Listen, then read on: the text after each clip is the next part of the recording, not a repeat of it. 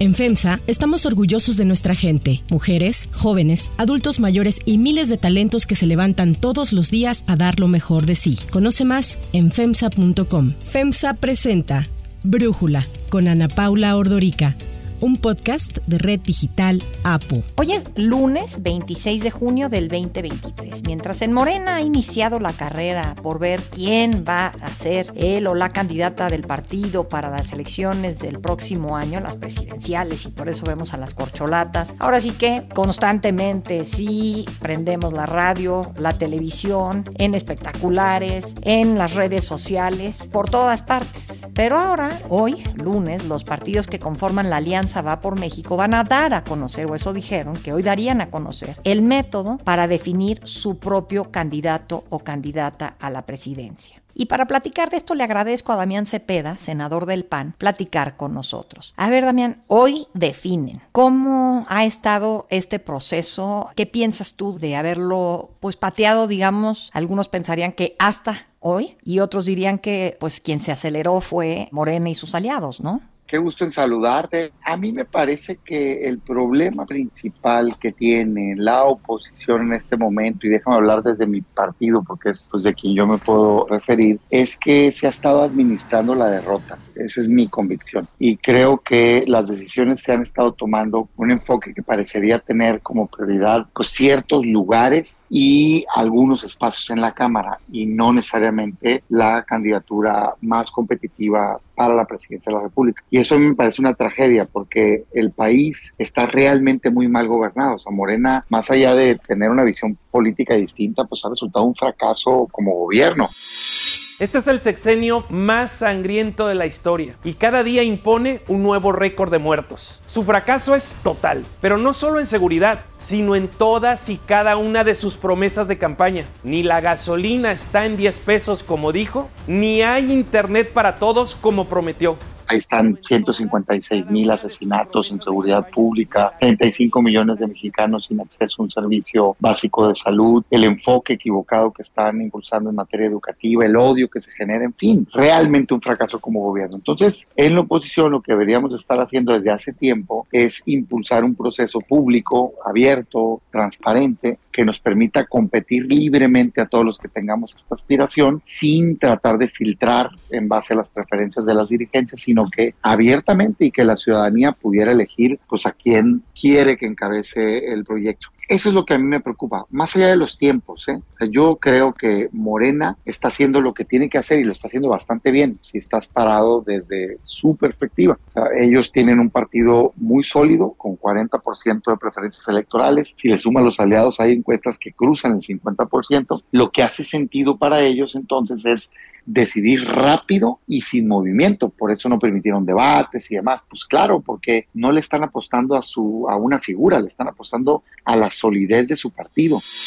Morena está más fuerte que nunca y vamos a triunfar en el 2024. Lo que quieren es decidir, cerrar filas, evitar fracturas e irse a acuerpar a la candidata, que no tengo duda que va a ser candidata a la elección. Eso está bien para ellos, para nosotros no. Nosotros lo que necesitamos es un proceso largo. Yo no comparto las prisas que traen de decidir rápido. Sí creo que vamos tarde en abrir el proceso ya. Lo que yo le recomiendo y espero que se haga es, por un lado, que se acabe esa alianza con el PRI, que la verdad es que es un fracaso electoral y es una incongruencia brutal, y si quieres ahorita profundizo en eso. Sí. Y por otro lado, que abriéramos un proceso largo en donde pudiéramos irnos por todo el país debatiendo, contrastando, jalar la marca a la oposición, mostrar nuestros perfiles y en lo personal yo le recomiendo a mi partido que elija hasta el último día legal posible, que es enero. A ver, hay mucho que desmenuzar de esto que dices, Damián. Las dirigencias, te entiendo entonces que las ves como un obstáculo para la oposición actualmente, las figuras de las dirigencias que tienen, pues Marco Cortés, Alejandro Moreno sobre todo? Mira, no me gusta individualizar adrede, porque luego la respuesta se centra en eso y parecería que es un tema nada más de personas. Para mí el problema es mayor, es de fondo. Las decisiones que están tomando las, las dirigencias a mí sí me parecen trágicas. O sea, yo tengo, mira, un año diciendo esto, diciendo, oigan, el reto del 24 es enorme, es una elección distinta a las que nos ha tocado vivir, tienen que perder el miedo a perder el control, vámonos por el país debatiendo y nunca lo quisieron hacer. Déjame hablar por mi partido. ¿Por qué? Pues porque querían decidir con controlar en qué iba a acabar ese asunto. No se puede. Hoy por hoy, fíjate lo que voy a compartir. Hoy por hoy, en mi opinión, en toda la oposición, pero sin duda en mi partido, pero en toda la oposición, no hay un solo liderazgo competitivo que le pueda ganar a Morena hoy. Y no es una crítica al aire, es un dato, es un hecho. No hay una sola encuesta que muestre que exista un personaje, ni hombre ni mujer, me incluyo, que sea competitivo. Yo lo que digo es, oigan, no pasa nada. En tanto más rápido lo aceptemos, lo podemos solucionar. El problema es si no se acepta y se quiere hacer como si sí existiera. ¿Por qué digo que no existe un liderazgo competitivo? Porque tenemos dos grupos de problemas. Por un lado, estamos actores políticos nacionales que tenemos esta aspiración, me incluyo, exdirigentes, gobernadores actuales, exgobernadores, legisladores, que no tenemos aún el nivel de conocimiento que se requiere para ser competitivo. No pasa nada. ¿Cuál es la solución? Ir y mostrar tus perfiles, pues. Pero en el otro lado, en la otra esquina, está otro grupo más selecto de actores políticos nacionales que parece ser que son los únicos que quieren dejar competir, que sí son conocidos, tienen ya más de 40 o 50% de conocimiento, nomás que tienen un problema enorme. Son conocidos y no los eligen, está peor, pues. Como lo dije la vez pasada, nosotros tenemos muchísimos con posibilidad de llegar a ser presidentes, mujeres y hombres. El problema lo tienen ellos. ¿De dónde los van a sacar? ¿Quién? ¿Claudio?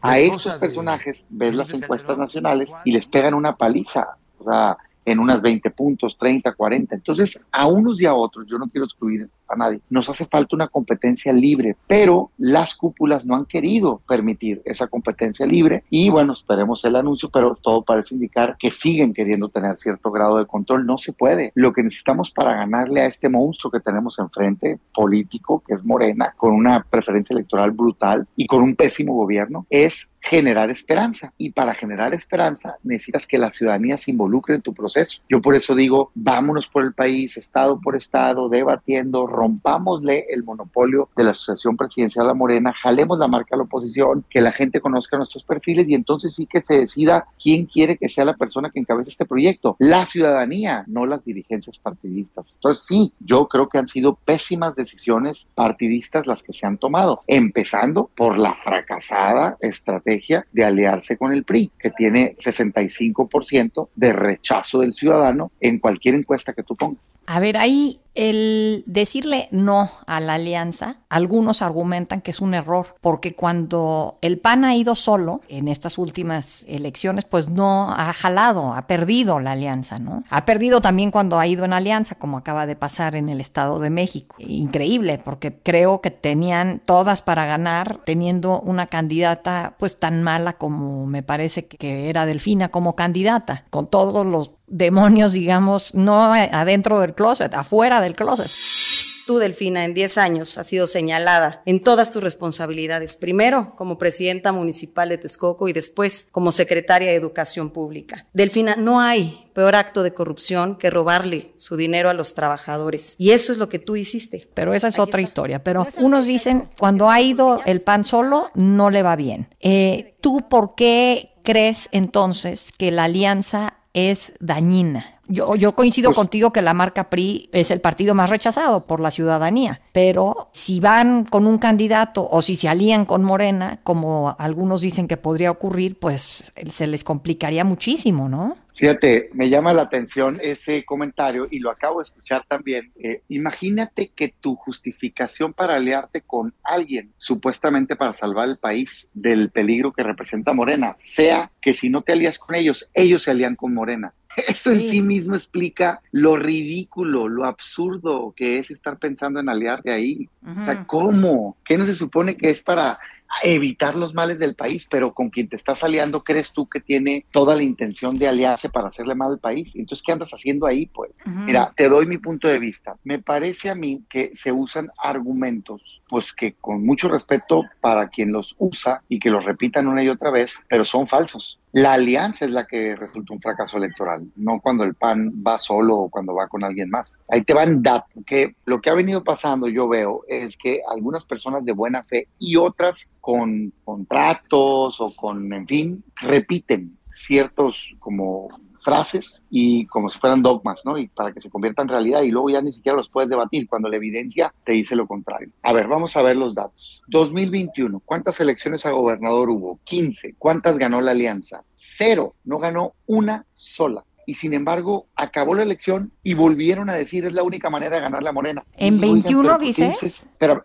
ahí va. En 21, cero. Y en esa Pero en 21 elección, fueron las elecciones, por ejemplo, en la Ciudad de México de las alcaldías y ganaron 16. Sí, sí, sí. Digo, no Ah, ganaron ahorita- 16, ganaron la mitad. Ajá. Sí, termino el comentario porque voy a meter a la Ciudad de México. Ok. Pero de las 15 gubernaturas, estamos hablando de gubernaturas, una alcaldía pues no es una gubernatura, es un municipio. De las 15 gubernaturas se ganó cero por parte de la Alianza, alianza. PAN-PRI, cero.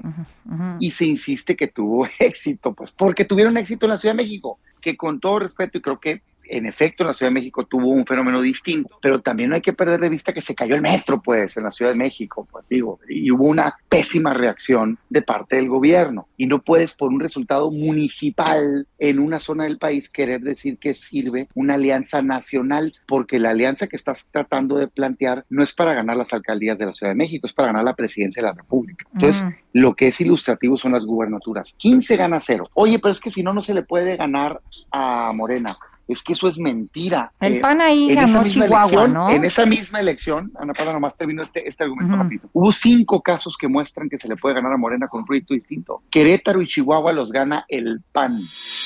Hay que mencionar que a pesar de vivir la peor persecución política de la era moderna del país, obtuvimos triunfos electorales muy importantes para Acción Nacional. Con buenos candidatos, con identidad, con buenos gobiernos y gana. Ujú. Movimiento Ciudadano no le da miedo empezar con ocho puntos, porque luego también usan eso. Es que las encuestas, pues yo vi a Samuel que se aventó a nadar con ocho puntos y es gobernador ahorita. Ujú. Campeche, Eliseo lo empató. Y el verde no me gusta, pero ganó San Luis. Entonces Ujú. parece ser que el común denominador es causar esperanza, no la suma de cuadritos. De hecho, no hay una sola elección a nivel estatal, Paula, que la explique el triunfo de la alianza, porque al siguiente año ganamos Aguascalientes, pero ganó el PAN. La alianza no hizo la diferencia. Y Durango ganó el PRI, y Coahuila acaba de ganar el PRI. No fue Sí. la alianza, pues. Entonces, yo sí creo que es evidente que hay un rechazo. Pero deja tú, déjame meterme más a los datos. ¿Qué pasa cuando te alías? Que no te acompaña el voto. En Tamaulipas sabes que el PRI pasó de 500 mil votos de la elección pasada a 70 mil. Wow. Te deja el cascarón y el rechazo. En Quintana Roo se cayó a menos de a un dígito. En Hidalgo el PAN se le cayó a un tercio. En Aguascalientes se cayó el voto del PRI a 20, al 20% de los votos que tuvieron. No creas que al 20% de la preferencia electoral. Entonces la gente no, no está acompañando esa alianza. Y sí, la Ciudad de México tuvo de acuerdo, pero no por eso quiere decir que el país. Y la explicación es muy sencilla. Cuando encuestas nacionales le preguntan a la gente, oye, ¿qué partido político tú crees que todo lo negativo? 65% contesta que el PRI. ¿Tú le crees al PRI? Nosotros tampoco. Es el mismo PRI de siempre. El de 68 y el de Ayotzinapa. El de los Duarte, el de Peña Nieto, el de la estafa maestra, el de la corrupción y de la represión. y el 35% restante, todos los demás partidos divididos. Entonces, ¿cómo vas a generar esperanza de futuro si representas pasado? Pues Ujú. eso es lo electoral. A mí, yo rechazo la alianza con muchísimo respeto, ¿eh? porque hay gente talentosa en todos lados y es injusto generalizar, pero como institución, pues es que al PAN a mí me parece que es una incongruencia histórica y, y un proyecto que nace de una incongruencia no va a despertar jamás credibilidad. Segundo, me parece que no compartimos visión de gobierno. O sea, me decían en Oaxaca, en Hidalgo, oye, ¿por qué no vamos este, juntos? ¿Cómo para qué? Para que le sigan haciendo daño a esos estados, porque que yo sepa, Oaxaca lo tienen hundido en la pobreza extrema cuando gobernaban. ¿Por qué habría de querer que continúe ese modelo de gobierno? Pero no solo eso, alegan mucho que las diputaciones y senadurías, sin hablar con la verdad, diciendo que el INE tuvo mucho que ver porque cambió el lineamiento de distribución de pluris y le puso un tope a la sobrerepresentación de Morena, ¿no? Que pasó en el 18. Pero más allá de eso, e- el tema es qué hacen cuando llegan. Sea, cuidado, ¿eh? Cuidado que nosotros le ayudemos a Morena a tener dos terceras partes, no ellos directamente, sino con los legisladores que entren por parte de la alianza, que no tengan un compromiso con México, porque los daños principales que le ha hecho este país Morena han pasado por el Congreso, ya han contado con sus votos, o cómo lograron la militarización de la, de la seguridad pública en México. Sí, Son sí, dos sí. terceras partes, no las tiene Morena, o la contrarreforma educativa, o los nombramientos incondicionales en la Corte, se cortan mucho las venas ahorita, que Yasmín, que Loreta, qué bárbaro las decisiones, y cómo llegar llegaron pues a sus cargos, que no sabían que se iban a comportar así, le dan los votos a Morena. Otra vez no ¿Por qué se los dan? ¿Por qué se los dan, Damián? Tú estás ahí en el Senado, debes de saber perfectamente bien qué es lo que hace el gobierno, el Morena, no sé quién sea, que logra estos votos de la oposición para salirse con la suya. Mira, Creo que hay distintos casos. Fue muy visible un chantaje judicial en el caso de militarización. Pues fue, evidente, público, notorio. Pero en otros casos, pues yo no sé si son Pero un chantaje judicial. yo, no me. ¿Qué, qué, qué, o sea, es decir, te voy a revisar tus impuestos, voy a revisar pues tu, tu, cómo fueron tus actuaciones cuando estuviste en otros puestos de elección popular o en otros puestos públicos, o qué es un chantaje judicial. No, a ver, yo, yo no, yo no, no estoy asumiendo nada. Públicamente atacaron y amenazaron con desaforar al dirigente del PRI. Morena y seguramente nuestros aliados vamos a estar a favor de que proceda la separación de Alejandro Moreno Cárdenas se le quite el fuero y pueda ser sujetado a proceso y ahí que alegue lo que su derecho considere. Y una vez que lograron los votos, se acabó ese problema. Eso es un chantaje judicial. Y si era culpable, pues qué mal que usen políticamente la justicia. Y si era inocente, qué mal que usen la, justicia para chantajear. El tema es que eso pasó. Y en toda, a ver, reforma educativa, también, que, ¿a poco no creemos que le están haciendo un daño a nuestros niños metiéndole ideología y demás? Eso pasó gracias a una reforma constitucional que quitó el enfoque a la calidad, desaparecen escuelas de tiempo completo y demás, prisión preventiva oficiosa, los nombramientos de la Corte, hasta las que festejamos, que evitamos. No es cierto tal cual, pues. A ver, la reforma eléctrica. La oposición unida le sirve mucho a México. Y eso que aprendimos sirvió para frenar otra necesidad del presidente y de su gobierno. Su reforma eléctrica, la llamada ley Bartlett, no alcanzó la mayoría calificada en la Cámara de Diputados. Ah, es que se votó en contra. Se votó en contra que era una reforma donde no te necesitaban los votos, ¿no? Era una mayoría simple. Pero segundo, ya se nos olvidó que presentaron una iniciativa en ese partido similar a la que tenía el presidente. Estaban dispuestos a dar los votos, nomás que no los pelaron. Entonces, yo lo que digo es, qué curioso que se defienda algo cuando la evidencia te dice que no te está acompañando en la defensa del país. Y yo no tengo por qué meterme con ese partido, es un partido ajeno, yo jamás voy a ser miembro de él. No los estoy ofendiendo, tienen derecho ellos a tomar sus propias decisiones. Lo que no me cabe en la cabeza es porque el PAN, que alega que es una tragedia morena y que tenemos que evitar el, daño que se le hace al país, ¿por qué se alía con quien le está ayudando a hacer ese daño a Morena? No, no, me, no, no me cabe en la cabeza. Sí, a ver, ¿y no ves ninguna figura dentro de tu partido o de la ciudadanía o del grupo plural, en fin, alguna figura que pudiera darle la batalla a Morena? Hoy no, hoy no. incluyo. O sea, yo tengo esta aspiración, yo quiero ser el candidato, así tal cual te lo digo. Pero me incluyo hoy nadie, ni los que creen, ni se autoengañan con encuestas, Patito, ¿no? Que sí, mira, Dios, soy más competitivo. Las encuestas serias nacionales hoy nos dicen que en el mejor de los casos, Morena termina ganando por 20 puntos y en el peor de los casos más de 40. Entonces, no pasa nada. Yo por eso digo, hay que generarlo. Yo sí creo que se le puede ganar a Morena. La base, el centro de eh, la estrategia tiene que ser generar esperanza. Solo vas a generar esperanza si representas una opción creíble, que tenga credibilidad, que tenga visión de futuro, no de pasado. Y creo que entonces lo que tendríamos que hacer es una elección primaria tipo Estados Unidos, en donde podamos recorrer el país debatiendo y contrastando. No me refiero tipo Estados Unidos con que a fuerzas tenga que acabar con el voto ciudadano, que a mí sí me gustaría, pero pudiera ser al final encuesta, lo que quieras, pero lo que nos urge es contrastar mostrar los perfiles, las ideas, enamorar al ciudadano que cree en este proyecto y que sea real. Tú no puedes decir, créeme que voy a cambiar el país y luego voltearte y quererle poner, pegar una puñalada en la espalda, por ejemplo, al Tribunal Electoral, ¿no? A la democracia. Espérate, pues, tienes que ser creíble.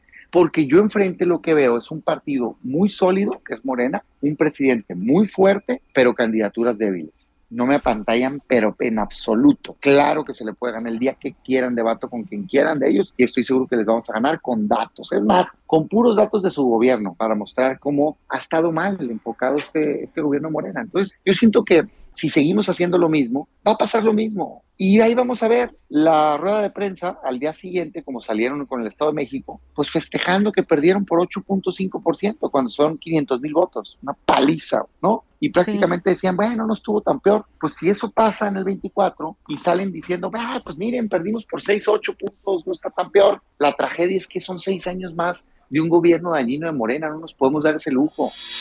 Nos pongan a quien nos pongan. La coalición va por México, va a ganar, porque tenemos con qué, tenemos con quiénes. Entonces, no, perdón, pero yo por eso digo ahí, basta de administrar la derrota, intentemos un proyecto distinto. ¿Qué haría ahorita yo? ¿Qué le recomiendo al PAN? Uno, que rompa su alianza con el PRI, así, tal cual. Lo tiene que hacer. Dos, que ponga el partido al servicio de la sociedad y que diga, haciendo un pronunciamiento nacional, entiendo la crisis nacional, entiendo la emergencia nacional, aquí está el PAN puesto a disposición de la sociedad, que pierde el control de esa elección del candidato y que hagamos el proceso más vistoso, más democrático, más abierto, más público jamás visto en México. Así tal cual. Y creo que eso puede despertar interés. Mira, ¿cómo le ganó Obama a Hillary? Por mucho no estoy diciendo que busquemos el Obama mexicano, ¿eh? pero, y sé que Estados Unidos es otro país, pero el modelo funciona, funciona en otros países también. ¿Por qué le pudo ganar un senador prácticamente desconocido de 10, 15% que nada más había dado un discurso bonito a una ex primera dama muy popular? Pues porque tuvo un proceso en donde se le permitió irse estado por estado, mostrando sus ideas y la gente lo vio a él como esperanza de cambio. ¿Cuál fue el momento de mayor competitividad de Felipe Calderón? Cuando sale de su interna real y le gana al candidato del establishment, del, gobierno. Y por cierto, Felipe arrancó su campaña con 6% de conocimiento, ¿eh? no lo conocía nadie. Entonces, es, e, esas competencias reales, más allá del mecanismo, son las que fortalecen una figura. Yo creo que si hacemos eso largo desde ahorita hasta enero, y podemos arrancar 8, luego 6, luego 5, luego 4, luego 3. Al final, una final puede ser muy emotiva, puede llamar la atención, puede romper el molde y podemos ganar. Si quieren administrarse, pues hagan lo que siempre se hace y punto. Ahí van a tener una candidatura, una competencia entre los que hoy son conocidos pero no son elegidos y pues creo que el pronóstico es claro, ¿no? Eso va a ser un fracaso. Damián Cepeda, senador del PAN, muchísimas gracias por esta plática con nosotros aquí para Brújula y estaremos a la espera del anuncio de, eh, de qué va a pasar con esta oposición rumbo a su candidatura para el 2024. Muchas gracias, un saludo. Si te gusta escuchar Brújula, te invitamos a que te suscribas en tu aplicación favorita o que descargues la aplicación Apo Digital. Es totalmente gratis y si te suscribes será más fácil para ti escucharnos. Además, nos puedes dejar un comentario o calificar el podcast para que sigamos creciendo y mejorando para ti. Para cerrar el episodio de hoy, los dejo con música de Elvis Presley.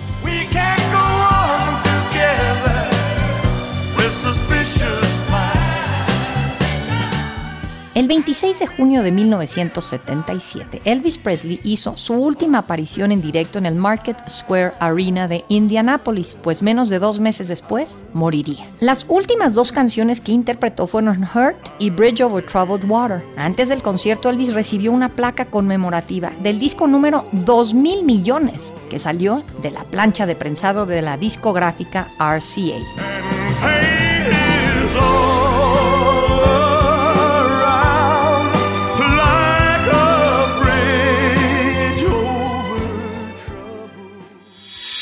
Yo soy Ana Paula Ordorica. Brújula es una producción de Red Digital APO. En la redacción, Ariadna Villalobos. En la coordinación y redacción, Christopher Chimal. Y en la edición, Cristian Soriano. Los esperamos mañana con información más importante del día.